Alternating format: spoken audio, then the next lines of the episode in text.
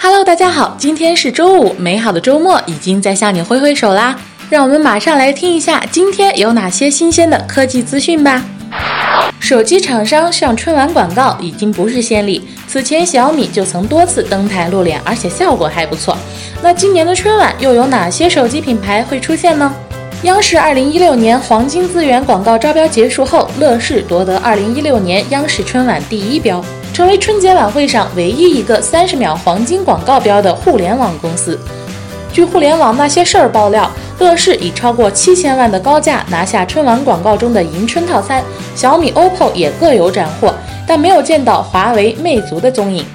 值得一提的是，二零一五年春晚开始前的十分钟广告就被互联网厂商集体包场，包括小米、百度、苏宁易购、唯品会、滴滴、快滴。赶集、微店等多家互联网企业。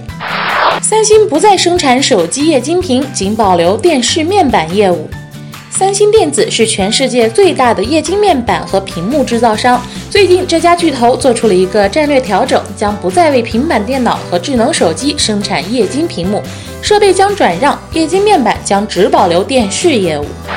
谷歌下调应用最低售价，发展中国家受益。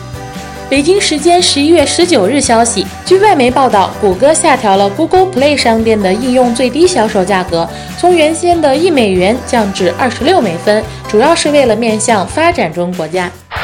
工信部拟规范预装软件，除基本功能外，APP 必须可卸载。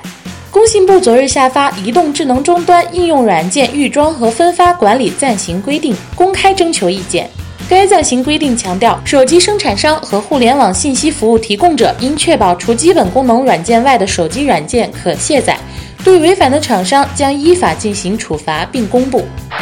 有网友曝光华为 Mate 八生产成本总额约一千七百四十元，其中最贵的触控屏成本五百五十元，主板五百三十元，电池盖三百八十元，主镜头一百八十元，以及五十元的前置镜头。二十元的耳机和三十元充电数据线，据说该成本比实际成本高。除去包装、硅胶、螺丝等价格，实际成本大概在一千七百元左右。